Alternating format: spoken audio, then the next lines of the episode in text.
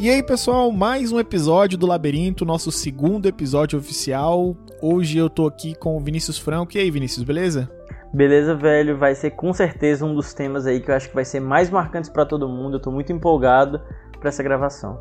E o Vinícius aí que acabou de voltar da casa do sogrão, tá cheio de ideia aí, o cara tá animado, é, aparentemente fez ali a sua social, né? Marcou presença e agora tá vindo aqui gravar e vai trazer também um pouco dessa, dessa alegria aí, né? De estar tá na casa do sogrão, né, não, Vinícius? É o famoso alegria nas pernas, né? Como diria aí nosso querido Bernard. Joga e joga. Hoje a gente está sem convidado, Vinícius, mas é por uma boa causa, por incrível que pareça, porque o tema que a gente vai falar aqui nesse episódio é um dos temas que a gente mais gosta e que a gente estava ansioso para falar. E a gente quis falar logo nos primeiros episódios, porque, enfim, a gente quer começar com o pé direito, né? Sobre coisas que a gente tanto gosta quanto acha que a gente tem propriedade. E o fato da gente se encaixar muito bem nesse tema é o que fez a gente optar por gravar ele sozinho. Porque a gente acha que mais do que ninguém consegue falar muito bem do que vem a seguir. O tema de hoje, pessoal, é competitividade, mais especificamente falando da competitividade tóxica e como ela faz parte das nossas vidas, né? Qual é a nossa visão que a gente tem sobre esse tipo de competitividade? Primeiro, o que, que é de fato uma competitividade tóxica, né? Se existe uma linha que pode ou não ser ultrapassada, enfim, a gente vai compartilhar um pouco das nossas experiências de vida, seja experiências em conjunto, né? Que eu passei junto com o Vinícius desde o tempo que a gente se conhece, ou até experiências passadas mesmo, de antes da gente se conhecer, para dar um panorama para vocês do que a gente acha, do que a gente pensa e levantar essa bola aí para vocês também refletirem com base no que a gente vai falar. Não é não, Vinícius? Cara, é, pois é, eu até tava pensando uma coisa que assim, você escuta a gente falando de competitividade tóxica e provavelmente aqui já dando um spoiler, a gente vai dar uma opinião um pouco diferente, um pouco contraintuitiva do que a maioria das pessoas pensa, mas escutando o mérito do que a gente está falando, provavelmente se você discorda da gente, é importante que você ainda esteja aberto, porque talvez o que a gente considera uma competitividade tóxica, para você pode ser uma competitividade saudável. Então, o mais importante aqui é não só perceber que a gente está falando sobre competitividade tóxica, mas também sobre competitividade. Entender por que, que a gente acha que, tanto para as nossas vidas, isso é algo que tem um certo diferencial, é algo que mexe na forma como a gente encara as coisas, mas também perceber como às vezes essa zona cinzenta que a gente estabelece entre os conceitos pode fazer diferença, porque o que é competitividade tóxica para mim é diferente do que é para o João, que é diferente do que é para você, e isso muda completamente a forma como a gente enxerga. Então, é uma primeira consideração aí importante a se fazer antes da gente adentrar no mérito da coisa. É isso mesmo, cara. E assim, para começar, para dar o pontapé inicial nessa discussão, eu queria te perguntar é, se você é uma pessoa competitiva, embora eu já saiba a resposta, mas é mais para quem tá ouvindo a gente, enfim, não. Como eu falei no episódio passado, né? Para não ficar aquela coisa de piada interna, pra gente também se contextualizar um pouco pro ouvinte. Eu quero saber se tu se considera uma pessoa competitiva e caso sim, né, caso positivo, quando que tu começou a perceber esses traços assim dentro da tua personalidade? Cara, eu sou muito competitivo, eu sou assim toxicamente competitivo, patologicamente competitivo, assim. É, eu acho que eu percebi isso quando eu era criança ainda, assim, quando eu tinha ali 6, 7 anos, que eu disputava com um maluco da minha sala, quando eu estudava lá em Maranguape ainda, inclusive, que às vezes ficava em segundo da sala, eu ficava puto porque eu queria ser o primeiro, eu queria ser melhor, eu queria não só competir comigo, mas sinceramente eu também sempre tive esse viés de competir com as outras, com as outras pessoas e tentar mesmo estar tá no topo de tudo. Eu acho que é uma ideia de competitividade que também vai muito a, tem muito a ver com ambição, né? É você tentar se colocar nas situações de ser o melhor que você pode ser e ser o melhor também em relação às outras pessoas naquilo que você se envolve. E isso, assim, durante minha vida de colégio mesmo, no, no ensino médio, claro, se aprofundou com aquela coisa de ah, e o os 10 primeiros da sala. E é muito doido porque, mesmo que eu tivesse uma visão, uma consciência, aqui vamos colocar entre aspas, um pouco mais desconstruída disso, de saber que muitas vezes aquelas avaliações não medem as pessoas, que na verdade são critérios muito específicos, que o tipo de avaliação faz toda a diferença, na prática era o que tinha e eu queria competir naquilo.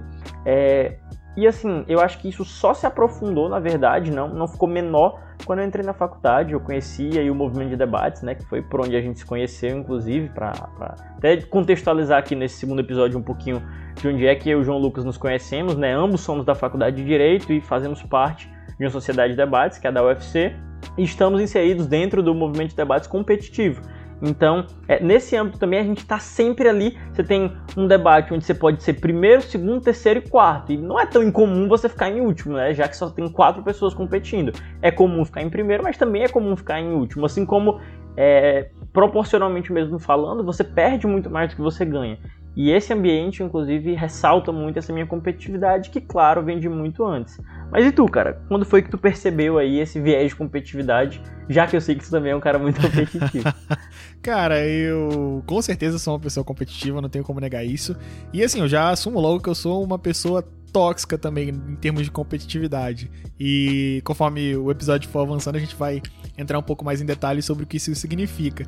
Mas eu também percebi desde criança, assim, quem. Eu acho que já contei esse episódio para algumas pessoas que me conhecem mais, mas quando eu era pequeno, é, eu, assim, eu nunca tive uma relação tão forte com o estudo quanto você teve, digamos assim, é, com nota e tal. Nunca me interessei é, tanto em ser o primeiro da sala nesse, nesse tipo de coisa. Mas, e meio que uma característica do meu perfil é que eu sou um competidor seletivo, digamos assim. Então eu, eu foco muito em coisas que são importantes para mim, mas se eu não vejo sentido em algo, para mim pouco faz diferença se eu tô ganhando ou perdendo, eu realmente não ligo. Ou então é 8 ou 80, ou eu ligo muito a ponto de, meu Deus, focar absurdamente na, naquele negócio. E não só focar, mas ficar muito puto com quem não dá a mesma importância que eu dou para aquilo. E, por outro lado, se eu não ligar, eu meio que cago e foda-se também. Eu faço exatamente o que eu fico puto do outro lado, sabe? É, mas enfim, voltando para quando eu percebi essa competitividade, não é nem que eu percebi, mas uma história que minha mãe contava para mim é, sobre a época que eu era pequeno, enfim, eu não lembro, mas que eu ajudava a professora, enfim, quando eu era ali do jardim de infância, né? E eu eu me orgulhava de ser o ajudante da professora. E uma das atividades que, como criança, eu fazia era abrir a porta da sala sempre que chegava uma visita ou alguém batia na porta, enfim, eu abria. Eu era meio que a pessoa que recebia lá. E até que um dia uma outra criança foi abrir a porta no meu lugar, quando alguém tocou lá. E quando essa criança abriu, eu mordi a mão da criança.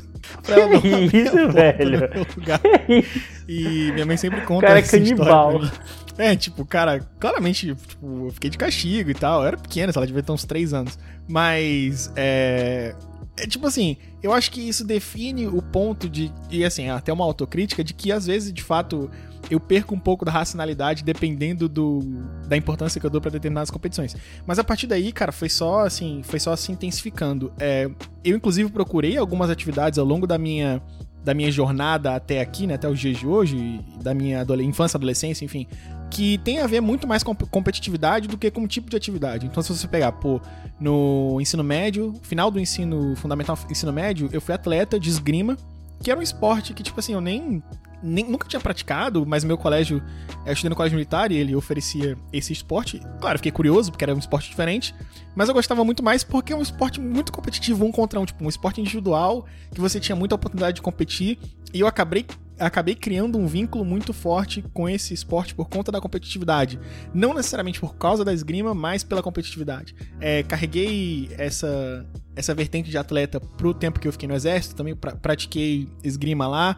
Mas, por exemplo, se você pegar agora, é, que eu tô passando mais tempo em casa na pandemia, eu comecei a disputar campeonatos de Fórmula 1 no videogame, sabe, no PS4. Por quê? Cara, simplesmente porque eu preciso manter esse lado competitivo alimentado, sabe? Eu acho que foi exatamente por isso que quando eu entrei na faculdade, eu também já procurei direto. Tipo assim, o movimento de debates me encantou tanto. É, não que eu não tenha me encantado pelos debates ao longo do tempo, sabe? Tipo, claro, aprendi a gostar dos debates muito e hoje realmente é algo que eu gosto muito de estar envolvido, mas o que me chamou a atenção primeiro foi a oportunidade de man se manter competindo em algo, sabe? Manter aquela chama acesa de você estar sempre é, competindo, enfim, ganhando também, porque é bom pra caramba ganhar, né? Ninguém compete pra ficar ali só ganhando experiência, esse é papo de, de coisa que você escuta assim em escolinha, né? Mas que não faz tanto sentido. E, e é, é meio que para manter essa vontade, essa vontade de vencer, sabe? Esse engajamento aí. Foi por isso que eu comecei a me engajar nessas atividades, sabe? É, e, cara, aí evoluindo um pouco disso, né? Já que eu introduzi esse assunto desde o episódio lá que eu mordi a mão da criança de uma forma completamente imprudente. Mas o que, que tu acha, assim, que é uma competi competitividade tóxica? Eu já falei aqui da competitividade como combustível, né? De, é claro que uma pessoa competitiva, ela sempre vai ter vontade de vencer e sempre quando a gente vai apresentar o debate competitivo para as pessoas que não conhecem, a gente fala que a competição é um meio de fazer com que quem tá dentro daquilo dê uma importância, né? Dê, dê valor. Porque a oportunidade de você conquistar algo, conquistar um prêmio, vencer outra pessoa, é o que faz você se dedicar. Por meio da competição é que a dedicação ela vem e com a dedicação você cons consegue colher os frutos de uma maneira mais rápida e mais efetiva. Mas quando é que isso passa do ponto? É, quando é que você entra nesse, nesse nessa nuvem negra de não conseguir discernir a vitória e a derrota, aquela história de saber perder, que é uma história muito muito difundida na sociedade, tem que saber perder. Como é que tu trabalha com esses conceitos? Cara, é, antes de, de, responder diretamente, né, o que tu falou, uma coisa que eu tava aqui reparando, né, é, é impressionante como o esporte como um todo, ele gera um viés de competitividade muito diferenciado, porque assim, mesmo dentro da sociedade de debates, por exemplo, né, é da UFC, que a gente tem um ambiente de muita competitividade, de pessoas que estão ali competindo o tempo inteiro, mesmo dentro dela, as pessoas que vêm de uma, de uma prática esportiva intensa anterior são mais competitivas do que a média. E eu Sim. percebo isso porque tu fala, por exemplo, do teu esgrima, mas tem uma parada que eu não sei se tu se liga, que eu, quando era mais novo, tinha tipo uns 11, 12 anos, eu também competia, no caso, pelo judô. E era uma parada também que me gerava. Tu chegou a ser federado ou algo tipo? Cheguei, cara. Eu cheguei a, tipo, viajar umas duas vezes para competir aqui fora do estado. Eu também, cara. Eu viajei, cheguei aí pra, pra algumas Sim, etapas cara. do Campeonato Brasileiro na época que eu competia. Pronto. Fui federado e tal. No meu, legal. No meu, no meu, no meu caso, eu cheguei a, tipo, competir no Nordestino. Fui medalhista, acho que fui bronze, fui campeão cearense. Classifiquei pro brasileiro, mas, tipo, teve aquele lapso de não treinar mais. Acabei não indo pro brasileiro em si. Mas tanto eu gostava muito de competir pelo próprio judô, mas mesmo a nível de escolinha de futsal, escolinha de vôlei, sei lá, jogando ping-pong, o esporte sempre foi uma parada que é, gerou muito essa vibe de competitividade em mim.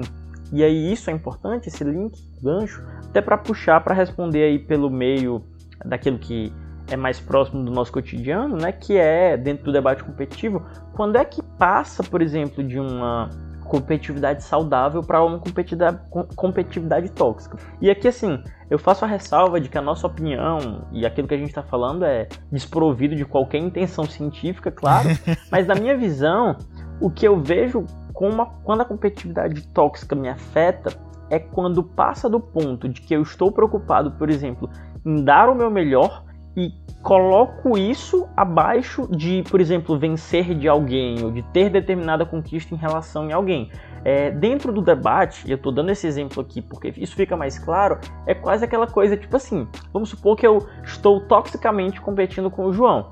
Eu estou mais preocupado em um contexto onde tem outros seis é, concorrentes, eu estou mais preocupado em ganhar especificamente do João do que ganhar do, no debate como um todo eu acho que esse é um exemplo bem simples do que é a competitividade tóxica, que é quando você coloca algo que é o seu objetivo é, supostamente específico e você fica tão cego que você acaba não focando no seu objetivo que deveria ser o principal.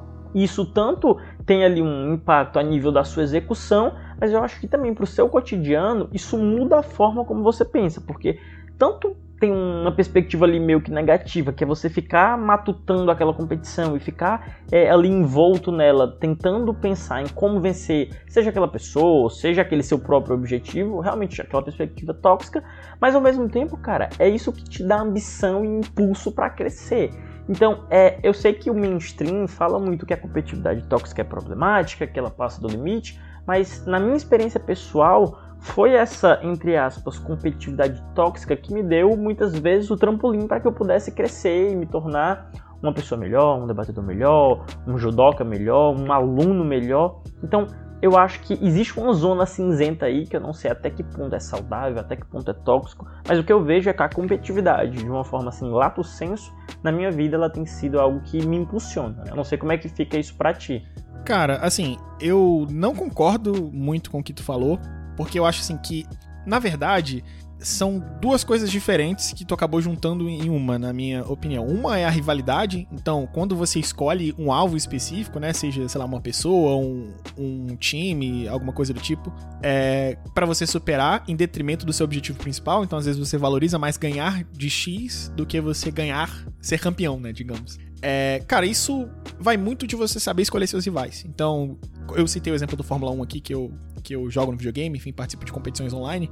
E eu sou um, um fã de automobilismo, né? eu gosto bastante. Então, se você pegar uma rivalidade como, por exemplo, é, James Hunt e Nick Lauda, ou então mais, assim, mais próximo da população geral, Senna e Prost, cara, definitivamente pros olhares do público geral, era uma competitividade tóxica ali.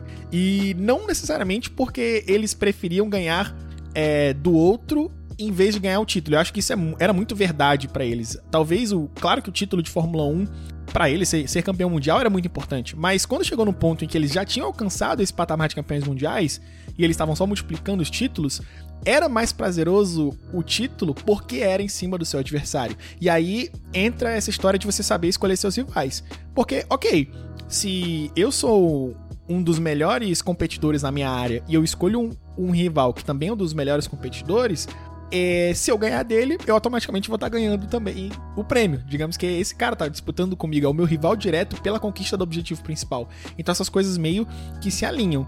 O que eu entendo que é a competitividade tóxica nesse lado é quando essa competitividade extrapola para fora da competição. Então, o que acontece muito é, e, assim, e por isso que, embora eu veja como, como as minhas atitudes às vezes podem ser interpretadas como competitividade tóxica, no sentido de eu sempre ficar muito nervoso, assim, quando eu perco, ou ficar muito eufórico quando eu ganho, tipo, extrapolar, sendo uma pessoa muito sentimental nesse sentido, extrapolar muitos sentimentos, enfim, externar muito, né? É, se por um lado eu entendo que isso pode ser percebido por outras pessoas como competitividade tóxica, tóxica por invadir o espaço delas, por outro, eu me considero uma pessoa que sabe separar muito bem o joio do trigo, sabe? Eu sei é, condensar aquele momento ao ambiente da competição e eu sei que no dia seguinte, tipo, acabou e, sei lá, eu tô competindo contigo, eu posso ganhar e, tipo assim, pô, comemorar muito de um jeito até invasivo, mas no dia seguinte saber que, caraca, a vida continua, tu é meu amigo e daqui a, a sei lá, um mês você pode me ganhar, fazer a mesma coisa eu vou ficar extremamente nervoso, vou ficar puto com certeza, mas também vai passar, sabe? E o que acontece muito, por exemplo, no MMA, eu vejo muito essa ideia do trash talk e aquela antecipação pra luta e os lutadores colocam muito sentimento dentro daquela disputa e você sente às vezes o ódio mesmo, o sentimento latente. E aí vai de cada um interpretar, né? Muita gente acha que é só pro show, enfim, mas eu acho que em certos casos realmente isso invade o pessoal do cara. Mas acabou a luta, você cumprimenta, respeita, é, principalmente falando de artes marciais, né? Que é um, um ambiente que preserva muito essa, essa camaradagem, esse respeito, companheirismo. Você vê que acabou a luta, o cara entende que cara, esse, esse, esse camarada aqui, ele é um atleta, ele é um trabalhador como eu, ele tem uma família para sustentar, enfim. Claro que a gente não, não tá falando nesse sentido tão poético, assim, de, nossa, é um trabalhador, um pai de família, que, enfim, nós somos jovens ainda e não chegamos nesse ponto. Mas meio que tu entendeu a ideia, sabe? Eu acho que a competitividade tóxica nesse caso, e, e aqui o exemplo do Senna e do Prost ilustram bem, é muito mais pra pessoa, sabe? É uma percepção individual. Então, se você é uma pessoa que não consegue separar a competição da vida real, e eu acho assim que a competição, ela, para mim, é um núcleo, ela é uma bolha que você se alimenta pra para apagar essa chama interna que você tem. Então, da mesma forma que eu busco atividades, independente de quais sejam, para manter esse meu lado competitivo feliz, alimentado, né? Quase como uma droga mesmo. É, é como as pessoas que gostam de corrida correm para liberar endorfina no corpo. Eu acho que certas pessoas, certas pessoas que se consideram competitivas também têm esse tipo de sentimento quando quando procuram alguma atividade. E, e, já que a gente tinha meio que combinado que essa conversa ia de alguma forma enveredar pro Big Brother, né?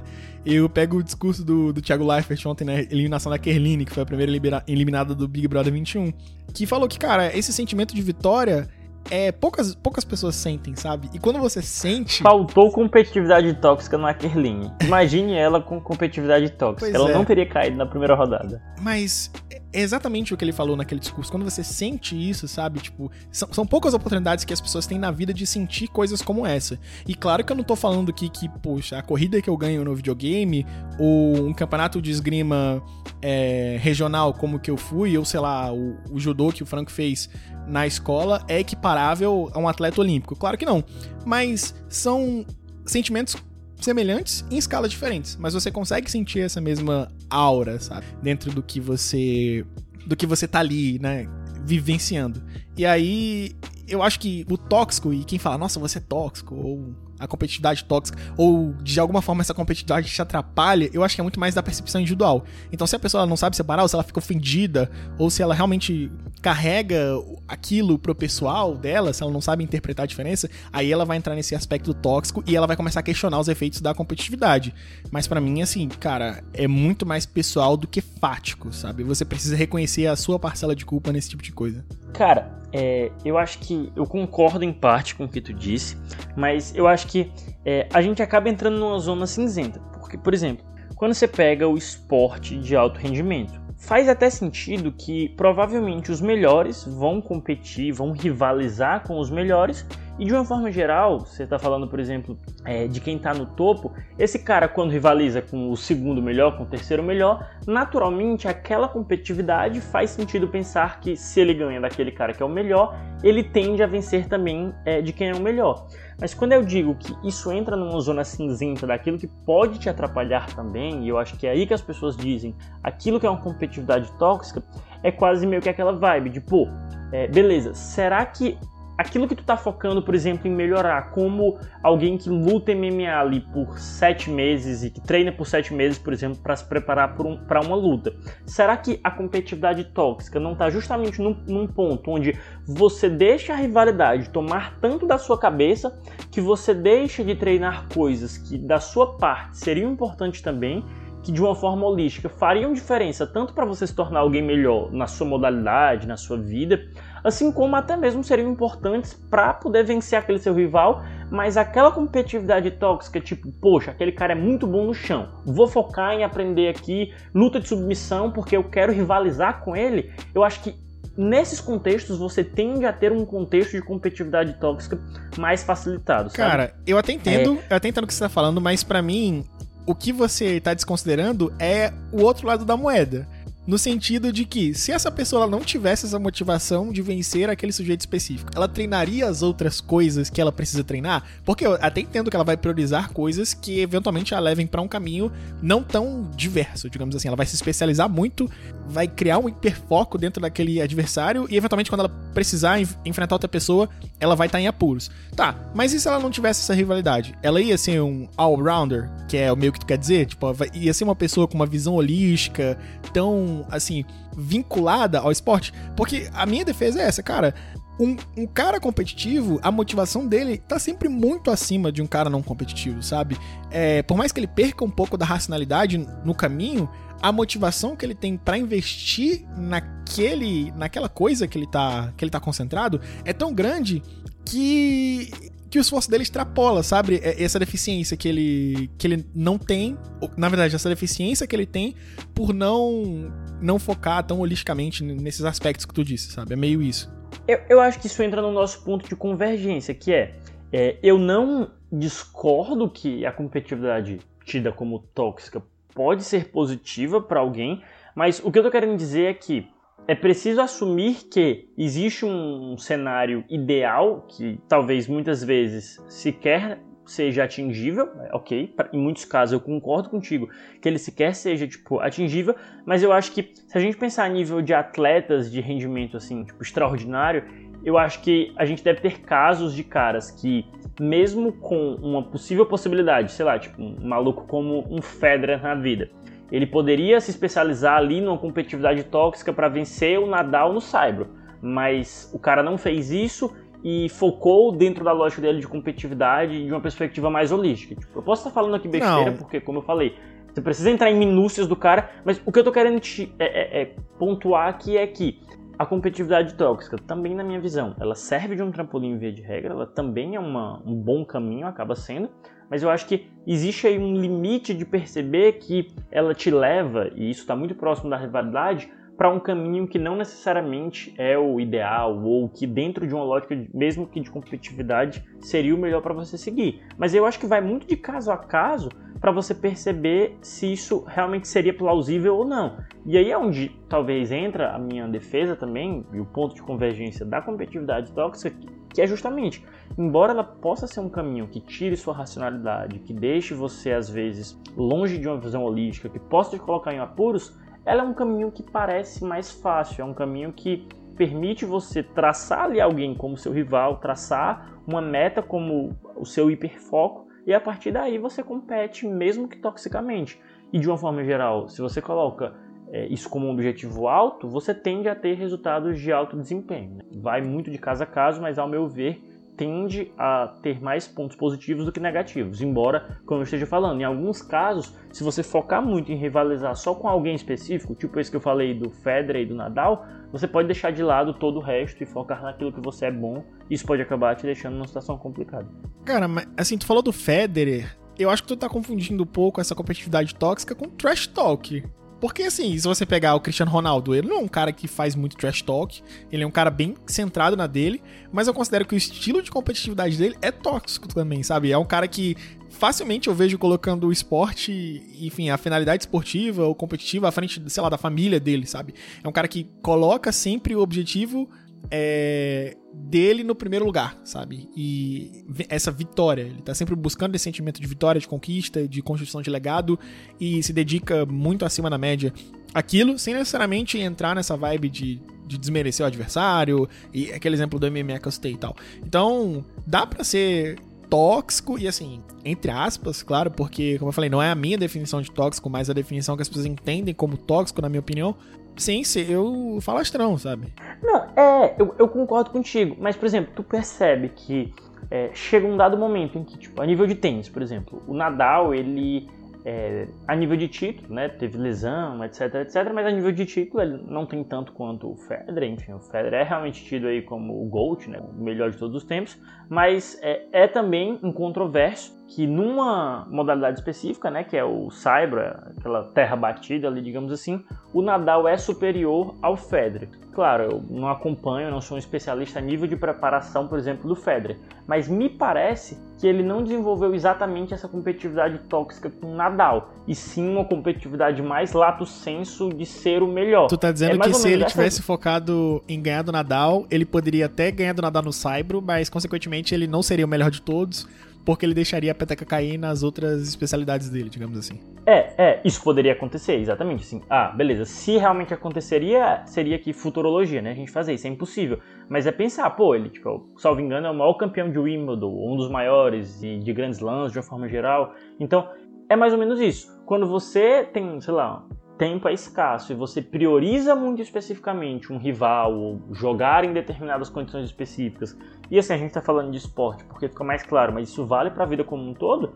você não deixa de, ao momento que você prioriza A, você está deixando de lado B. E aí, na minha cabeça, esse exemplo é, é bem marcante, porque eu sempre me perguntei assim, cara, tipo, obviamente o Federer já ganhou do Nadal no Saibro, tipo, não é como se fosse impossível, mas não me parecia uma competitividade tóxica, entendeu? Não, não por ausência de trash talk, mas mesmo porque me parecia que cada um tava ali é, focado no seu objetivo, sabe? Ou simplesmente ele treinou muito e não conseguiu ganhar do, do Nadal. Também, Pode acontecer também. também. É possível.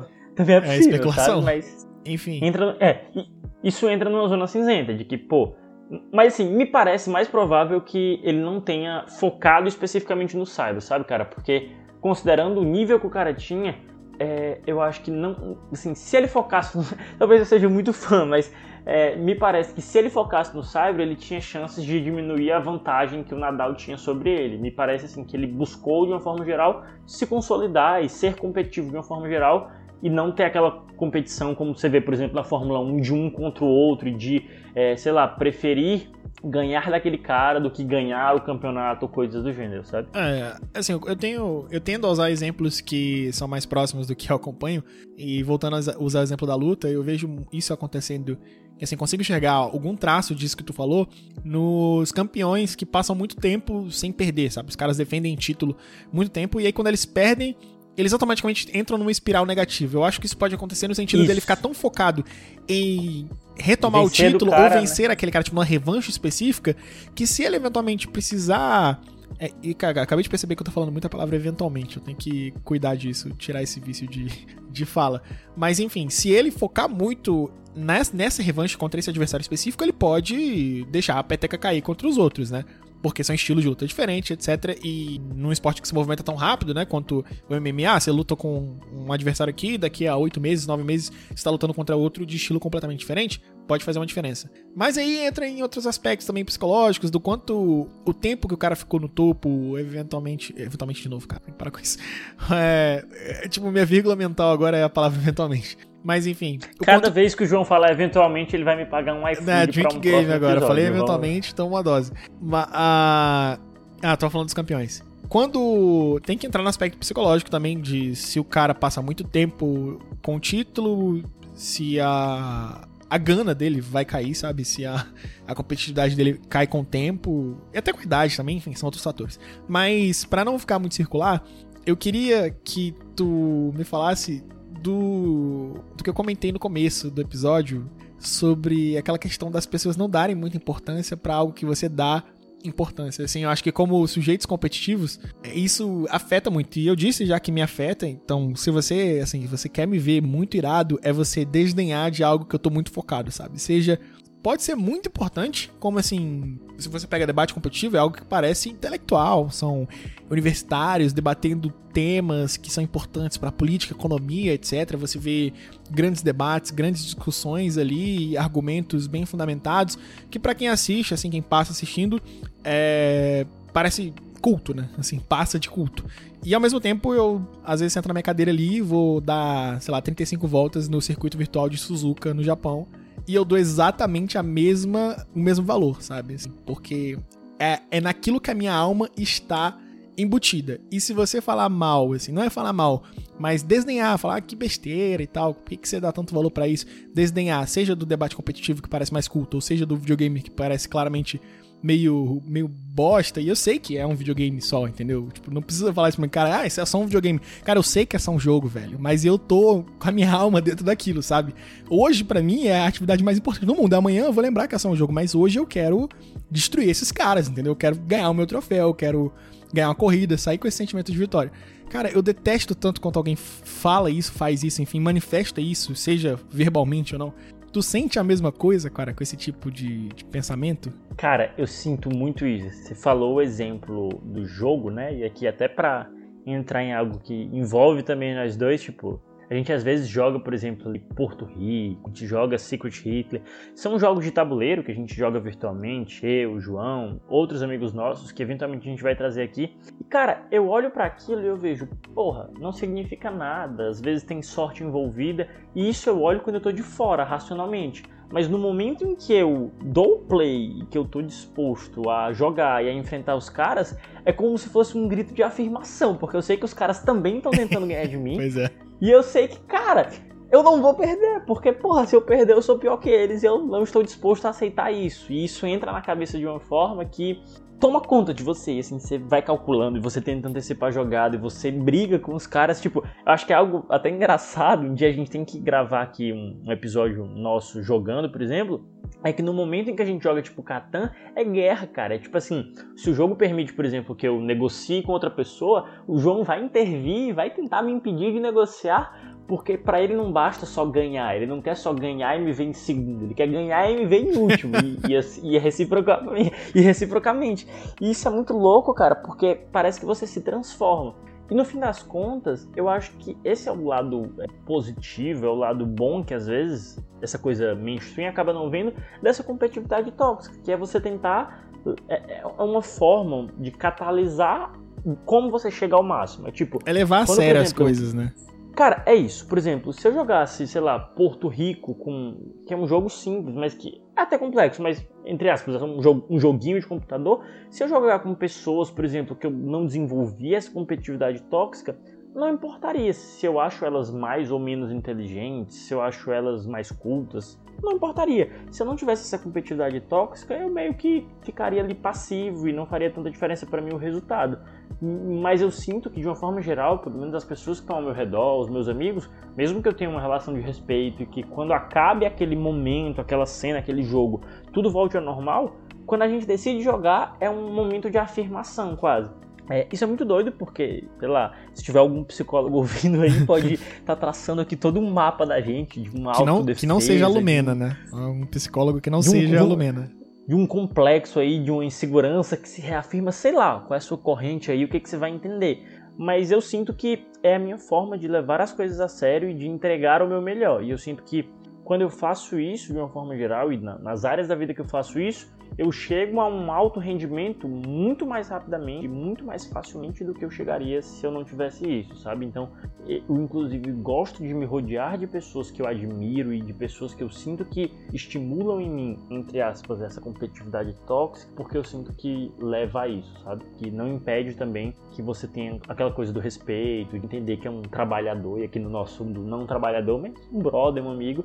Isso é muito doido, assim. É o nível, Como é que tu se sente? é o nível de entrega, né, cara? Eu acho que eu gosto de sentir assim, claro, eu sempre, como eu falei, eu me, da mesma forma que eu me entrego a uma partida ali no Fórmula 1, eu me entrego a um debate competitivo, ou eu me entrego a qualquer tipo de, de competição, me entregava na esgrima, enfim. Eu, eu dedico, assim, coloco a minha alma no negócio no mesmo nível, não importa o que essa atividade ela é de fato, assim, olhando de fora, mas durante a execução dela, a minha entrega é máxima. E eu gosto também de estar com pessoas que eu sei que vão se entregar. Porque a pior coisa que tem é você terminar uma coisa dessa, tipo, cara, isso acontecia muito quando eu tava começando ali a jogar, jogar videogame. Porque, enfim, tem cara que joga. A gente. É, tipo assim, pra quem não entende, existem ligas organizadas, várias ligas de, de Fórmula 1 no videogame. E você pode procurar uma liga para correr, dependendo do seu nível, etc, experiência, enfim. E quando eu não conhecia muito, né, eu tava começando, eu entrava em várias ligas, não sabia muito qual era a vibe da galera, e eu ficava assim, cara, transtornado quando encontrava gente que tratava aquilo como se fosse o futebol do fim de semana, sabe? Tipo racha, assim. Ah, ganhou, perdeu, tanto faz. Claro que eu não sou uma pessoa incapaz de me divertir dessa forma. Tipo, eu vou pro racha e, e eu consigo entender que, ah, aquilo é um amistoso e, e já era. Mas assim, eu entrava com uma expectativa e recebia outra, sabe? E isso, cara, é uma coisa que me deixa assim, me faz, me faz, faz eu me sentir um idiota, sabe? Quando eu entrego, me, me dou, me dou para aquela atividade e no fim das contas eu percebo que as pessoas estavam simplesmente cagando para aquilo e só eu tava é, investindo a minha a minha alma no negócio. Então eu gosto de estar tá cercado de pessoas que também são competitivas, que também valorizam isso, porque eu sei que quando eu entrar no negócio, elas também vão entrar, sabe? Se eu entrar com o pé na porta, elas vão entrar com o pé na porta também. E isso valoriza não só a vitória em si, mas valoriza a competição, sabe? Você sabe que, nossa, você se sente melhor, assim, eu acho que, que esse sentimento, e, e, talvez seja algo comparado, de fato, assim, é, biologicamente comparado à endorfina na corrida, esse sentimento que você tem de competir, de estar ali no ambiente, de sentir o frio na barriga, sentir a competição e coisas assim, que eu voltei a sentir no debate depois, né, de estar tá em campeonatos presenciais e de sentir esse frio na barriga, de querer passar de fase, de querer chegar a uma final, enfim, de é, vencer duplas boas. Esse sentimento é o que você busca no fim das contas, sabe? Você sabe que ganhar ou perder é consequência e, e muito consequência também de quantas vezes você, você vai estar presente. É claro que é muito difícil você chegar lá e ganhar de primeira, é, e quanto mais vezes você competir, naturalmente você vai ganhar uma ou outra. E assim foi no Fórmula 1. Comecei perdendo, mas de tantas vezes que eu competi, uma vez eu fui lá ganhei.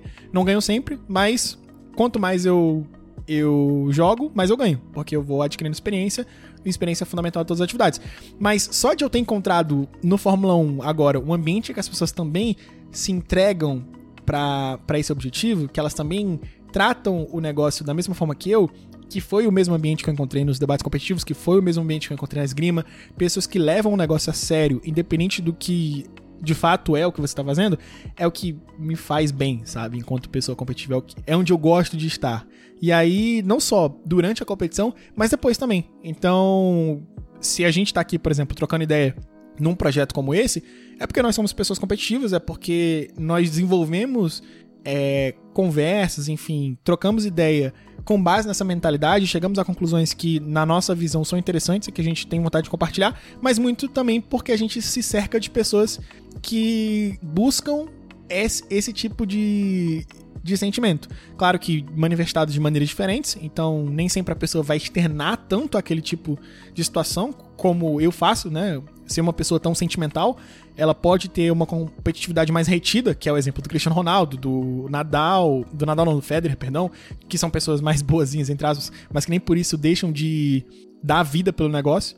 E esse tipo de pessoa que eu acho que realmente faz diferença, sabe? Que você sente que que é, que é diferente, eu não sei explicar, mas é diferente e é bom, sabe? Tá perto dessas pessoas. Cara, é, no fim das contas, assim, tô, tô, falando isso, me deu, me deu um insight aqui totalmente.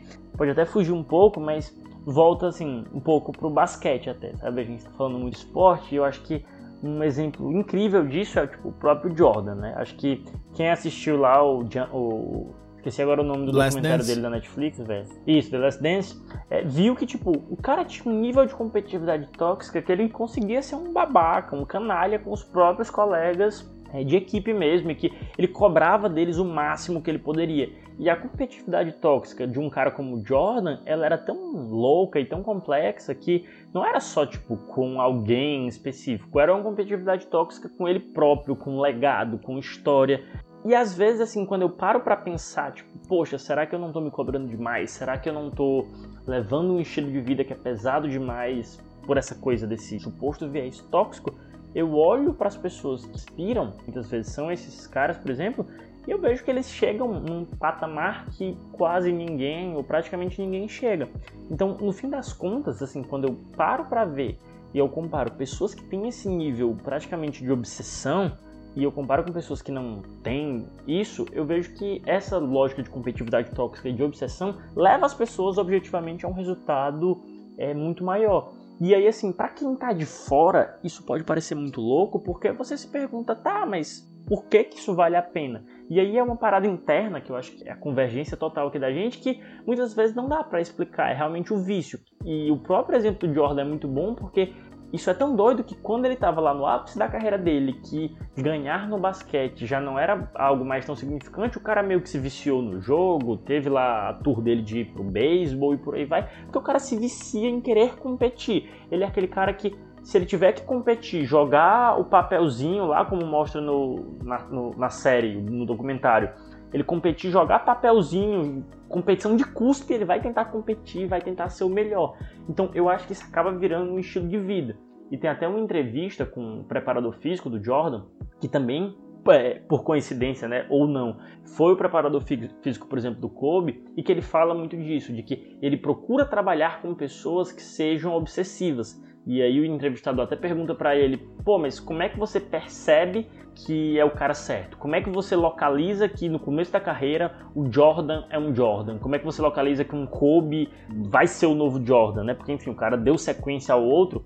E ele fala que em 10 minutos de conversa, em 10 minutos de cobrar daquela pessoa, você já consegue perceber. E na minha curta experiência, assim, minimamente, mesmo a nível de debate ou de esporte, quando eu tô cercado de pessoas, eu consigo perceber, sabe, cara? Tipo, quando eu entrei na sociedade de debates, por exemplo, e que pela primeira vez eu tive a oportunidade de tipo, mentorar pessoas e que eu tentava passar um pouco dessa minha mentalidade para elas, eu via assim, eu tinha uma conexão com quem recebia essa coisa e queria ter essa competitividade, essa espécie de obsessão por aquilo, em detrimento daquelas pessoas que não tinham. E era impressionante como quanto mais eu percebia que alguém tinha, mais eu direcionava os meus esforços para tentar é, passar o máximo que eu sabia para aquela pessoa e eu simplesmente não conseguia entender que existiam pessoas que não tinham esse mesmo estilo de vida. Isso é muito doido porque cria quase assim uma bolha de você querer se cercar de quem também é, tem esse estilo de vida, sabe? Eu acho que é, esse meio é, de esporte, por mais que possa até parecer um pouco circular, mostra como nas diferentes modalidades individuais, coletivas, com é, tipo, seja esportes é, de luta, seja esportes que envolvem é, bola, basquete, tênis e coisas assim, mas isso é algo é quase que universal e, e, é muito doido porque é como tu falou, vira quase uma coisa de vício mesmo pela sensação e eu sinto que na minha vida e no meu estilo de vida é, é muito uma representação disso. Se eu tiver como um servidor público, se eu tiver como um advogado, eu vou levar meio que esse princípio, essa característica para aquela minha prática. E como tu falou agora de passar o bastão, né? Eu acho que é uma boa introdução aí pro arco final do episódio, que é meio o que tu falaria assim para uma pessoa que não tem essa veia competitiva que para alguém que acabou de ver esse episódio e não enxerga, não consegue sentir o que a gente tá sentindo, não, não faz parte desse universo tão competitivo assim, o que que tu, que mensagem você mandaria para esse tipo de pessoa? Cara, é difícil por ser algo muito interno. Mas acho que a primeira coisa que eu, me, que, assim, que eu busco me perguntar é por que, que eu tô aqui? De uma forma geral, eu acho que quando você entra em algo, seja um projeto da faculdade, seja um, um, um, próprio curso de graduação, enfim, seja um esporte, você tem que se perguntar qual é a razão de ser, qual é a sua razão de estar tá praticando aquilo.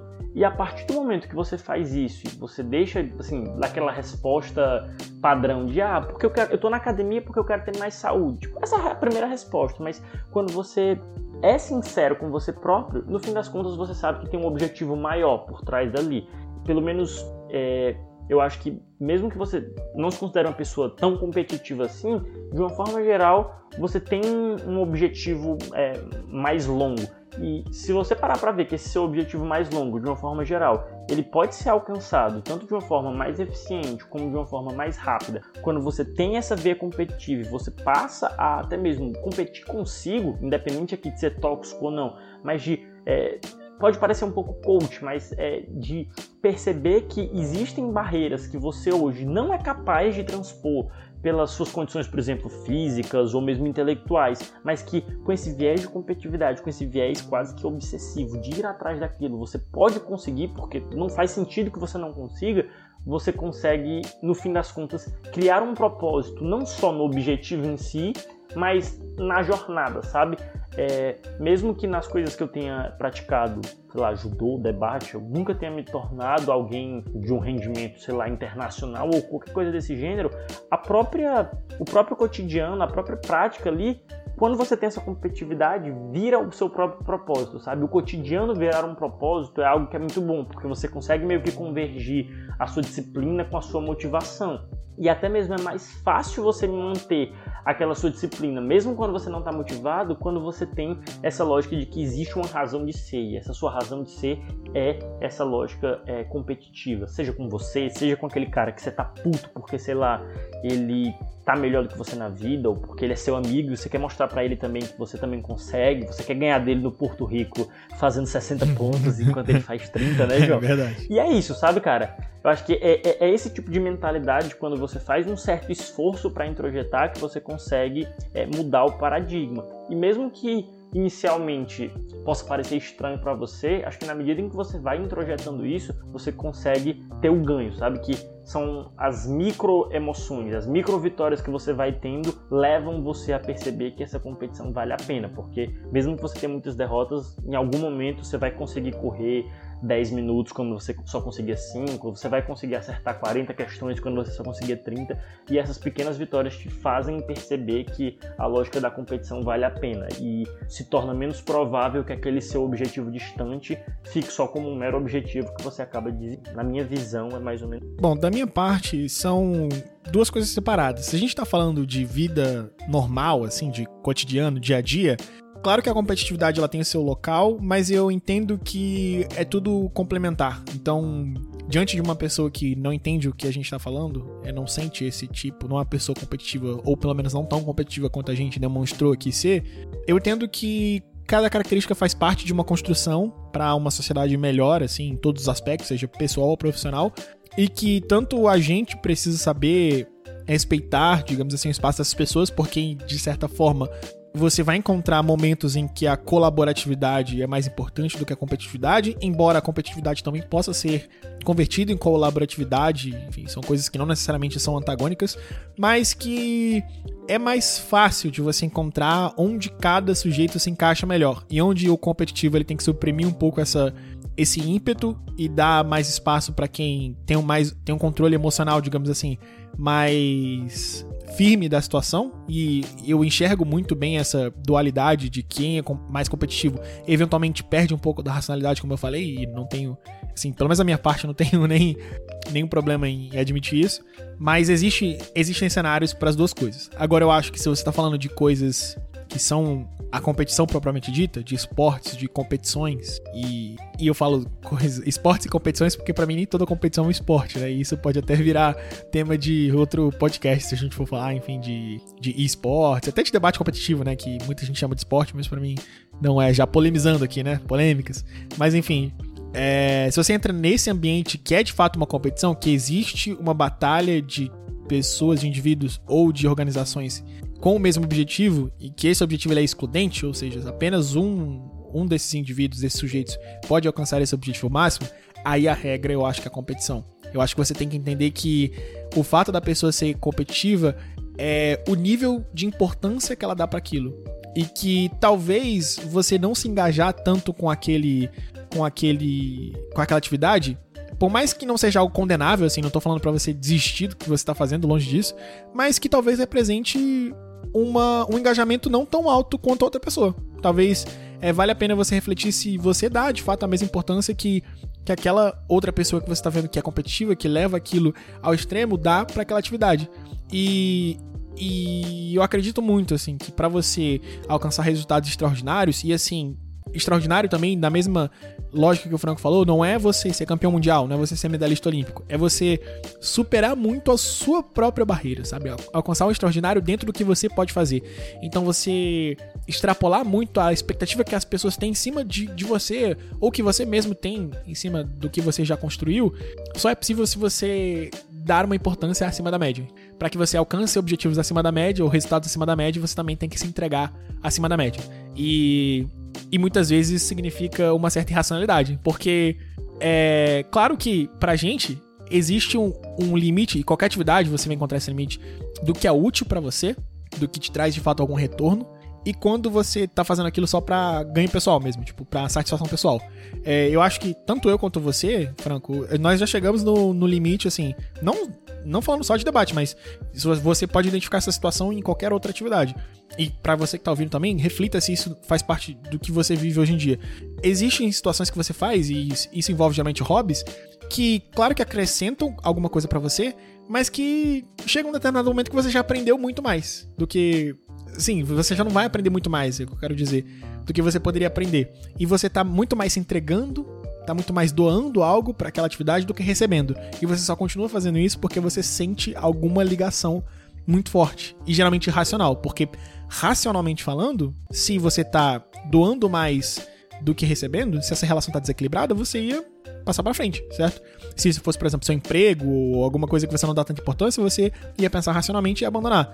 Mas para essas pessoas não é tão fácil assim, sabe? Às vezes é esse lado competitivo, é essa chama que tá dentro de você que precisa ser alimentada a todo tempo ou controlada, digamos assim, para que ela não te consuma. E para quem não é competitivo, realmente não tem como estabelecer um paralelo. Mas saiba que, pelo menos na minha opinião, se existe uma competição nesses termos que eu falei, a regra é ser competitivo. O soft, ele ele fica para trás, sabe? Eu acho que não não não tem como você falar, ah, você deve ser menos competitivo. Não. Eu quero encontrar gente mais competitiva do que eu, sabe?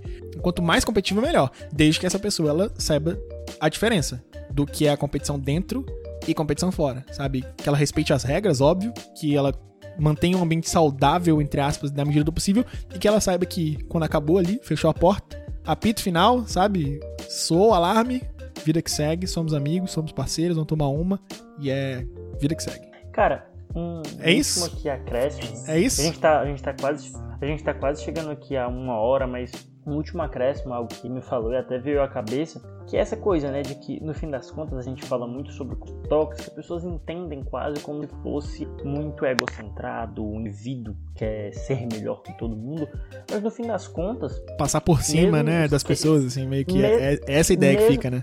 É, mesmo os cases de competitividade tóxica, é, se você parar para pensar a nível de esporte, a nível mesmo é, grandes empresários, grandes, que quer que seja, você acaba vendo que definitivamente isso não é excludente uma lógica mesmo de cooperação. Eu acho que na, na, sociedade de debates mesmo a gente tem um exemplo disso que se você tentar se caracterizar muitas vezes entre os melhores debatedores, mesmo de uma mesma sociedade, uma suposta competitividade tóxica, isso não impede que haja uma lógica de cooperação. Então, por exemplo, quando eu entrei no projeto, eu olhava para o Caio Alcântara, que é um grande amigo, como o próprio João, que eram pessoas muito mais experientes, e talvez eu tivesse ali uma lógica que poderia ser tida como atividade tóxica, que era tipo, porra, eu sou muito mais novo que os caras, eu tenho é, racionalmente razões para que seja, entre aspas, justificável eu ser um debatedor pior, mas eu não aceitaria isso. Eu queria me tornar um debatedor tão bom quanto e é, criar um contexto de competitividade tóxica, de provocar para que eles alimentassem e por aí vai. Isso, primeiro, nunca impediu que existisse uma lógica ali por trás de muita amizade, de muita parceria, tanto é que hoje a gente está aqui junto, mas mesmo a nível de cooperação na prática, dá para você ter ali um viés de em determinado contexto vai buscar um prêmio coletivo, por exemplo, e que até mesmo busca é, melhorar o seu adversário, se você percebe que é possível que ele melhore para que você vença da melhor versão dele, e isso tudo está dentro de uma lógica de cooperação também, sabe? Dá para jogar com um time é, dentro de um contexto não onde isso seja aplicável e ao mesmo tempo ter essa espécie de competitividade. É até engraçado porque muitas vezes as pessoas associam a competitividade com uma lógica quase que de concorrência empresarial e de mercado. E assim, e é muito doido que se você parar para pensar, mesmo o regime, sei lá, soviético da vida, em tese não teria essa lógica comercial tão introjetada na sociedade, se você for ver, os caras levavam os atletas mesmo deles e a própria lógica mesmo de concorrência a nível global é, e de competição a um nível que nunca tinha sido visto antes, talvez, na história da humanidade. Isso se mostra tanto pela, pela própria Guerra Fria, como pelo nível que os atletas soviéticos chegavam nas mais diversas modalidades.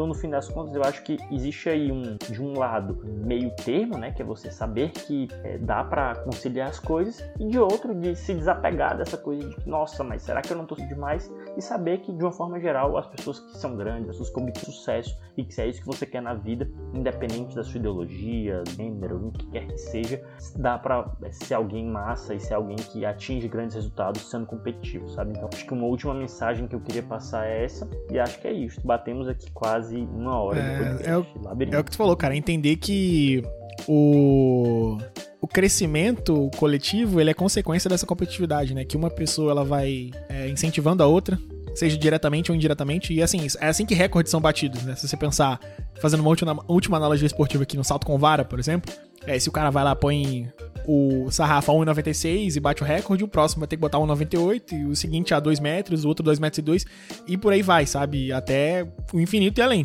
Então, no fim das contas, por mais que apenas uma pessoa fique com recorde, todas as outras elas se superaram de alguma forma.